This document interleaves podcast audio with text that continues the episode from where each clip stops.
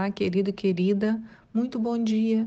Aqui é a pastora Nícia e hoje, 2 de julho de 2021, uma sexta-feira, nós nos encontramos para falar sobre a palavra de Deus. Eu convido você é, essa reflexão, especialmente nessa sexta-feira. Talvez seu coração esteja ansioso por chegar ao final de semana, você está cansado, está precisando de um novo ânimo. E toda vez que a gente tira um tempo para refletir sobre as palavras que estão no livro, né, na Bíblia, elas trazem assim um, um novo vigor, sabe, para nós. É como tirar uma soneca, sabe, que você acorda novo. É isso que acontece toda vez que a gente para para pensar na palavra de Deus. E essa sexta-feira nós temos quatro textos: Números 30, verso 1, 1 Reis 18, no verso 46, até o capítulo 19, no verso 21. O livro de Ruth, estamos no capítulo 2, e tem uma, uma, um vídeo no canal do YouTube Comunidade da Aliança.tv que a gente discutiu o livro de Ruth inteirinho, se você quiser dar uma olhadinha.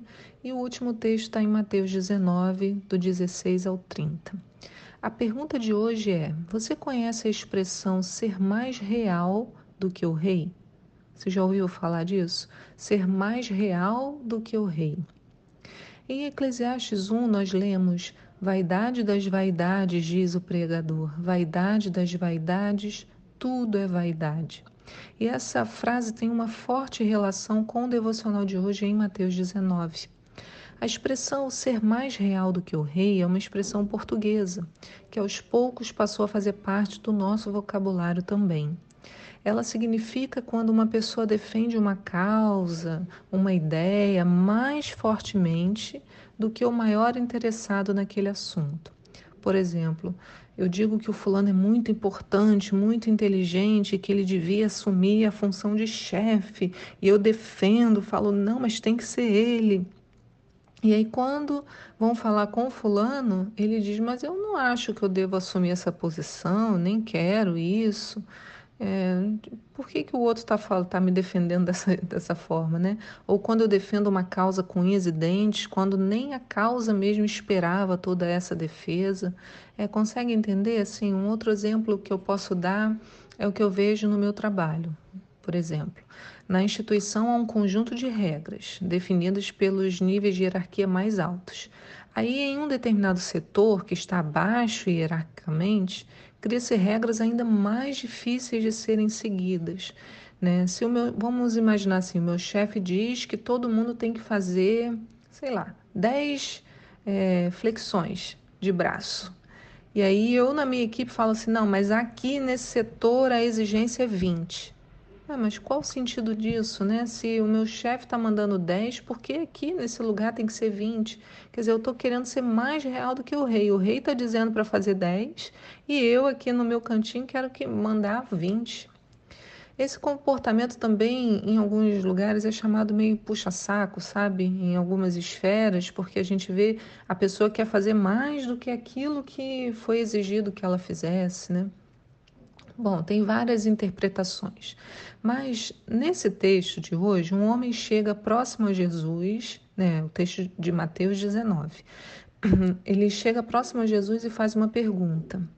É, o texto diz assim, no verso 16 de Mateus 19: Eis que alguém chegou perto de Jesus e consultou o Mestre: Que poderei fazer de bom para ganhar a vida eterna?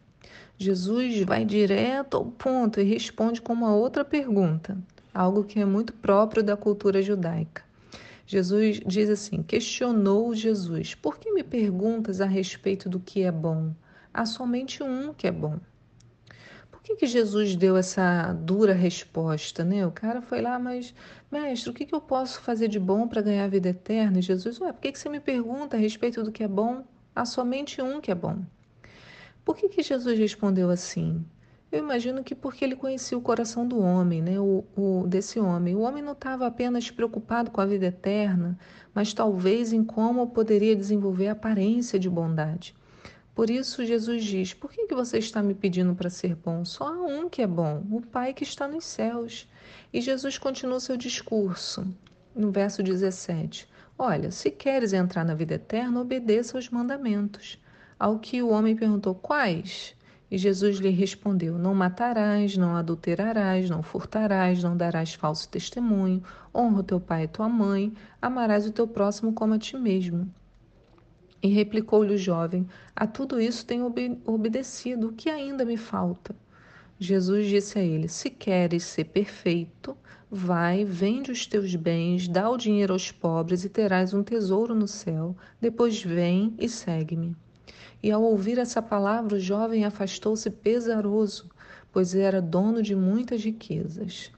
Veja que o homem, então, sem ter entendido bem, continua dizendo que tudo que Jesus falou ele já estava fazendo. Opa, o cara já estava, né? Não, faço tudo isso aí. Então Jesus responde de forma irônica, eu digo irônica porque é assim que eu vejo, tá? Mas pode ser que tenha sido de forma singela, né? Jesus respondeu pacientemente, mas eu estou falando uma interpretação, né? Talvez se fosse eu, né? Ué, se quer ser perfeito, vai e vende o que possuis. Agora eu pergunto a você uma coisa: era preciso ser perfeito para ter a vida eterna? Quando ele pergunta ao Senhor, né? Ele pergunta: é, o que, que eu tenho que fazer para a vida eterna. E Jesus, se quer a vida eterna, obedeça aos mandamentos. Ele perguntou quais, Jesus disse, mas ele não ficou satisfeito. Ele, ah, o que mais me falta? Era preciso ser perfeito? Não, Jesus já tinha dado, ó, essa aqui é a medida. Mas ele quis ser mais real do que o rei. Né? Ser perfeito não estava na lista de Jesus antes. Jesus tinha dito apenas: se queres entrar para a vida eterna, guarda os mandamentos. Mas esse desejo de perfeição estava no coração do homem e também está no nosso. Infelizmente, nós queremos pôr uma regra mais pesada do que o próprio Jesus. A gente quer ser mais real do que ele. Então, eis aqui uma grande verdade para meditarmos. Deus não exige a nossa perfeição. Para herdarmos a vida eterna, que ele deseja é a obediência a ele, o reconhecimento de sua bondade, soberania, mas a nossa alma tem seus próprios pensamentos enganosos e por causa deles corremos como loucos, buscando uma perfeição que nunca alcançaremos. Olha, eu vou repetir. A nossa alma tem seus próprios pensamentos enganosos e por causa deles corremos como loucos, buscando uma perfeição que nunca alcançaremos.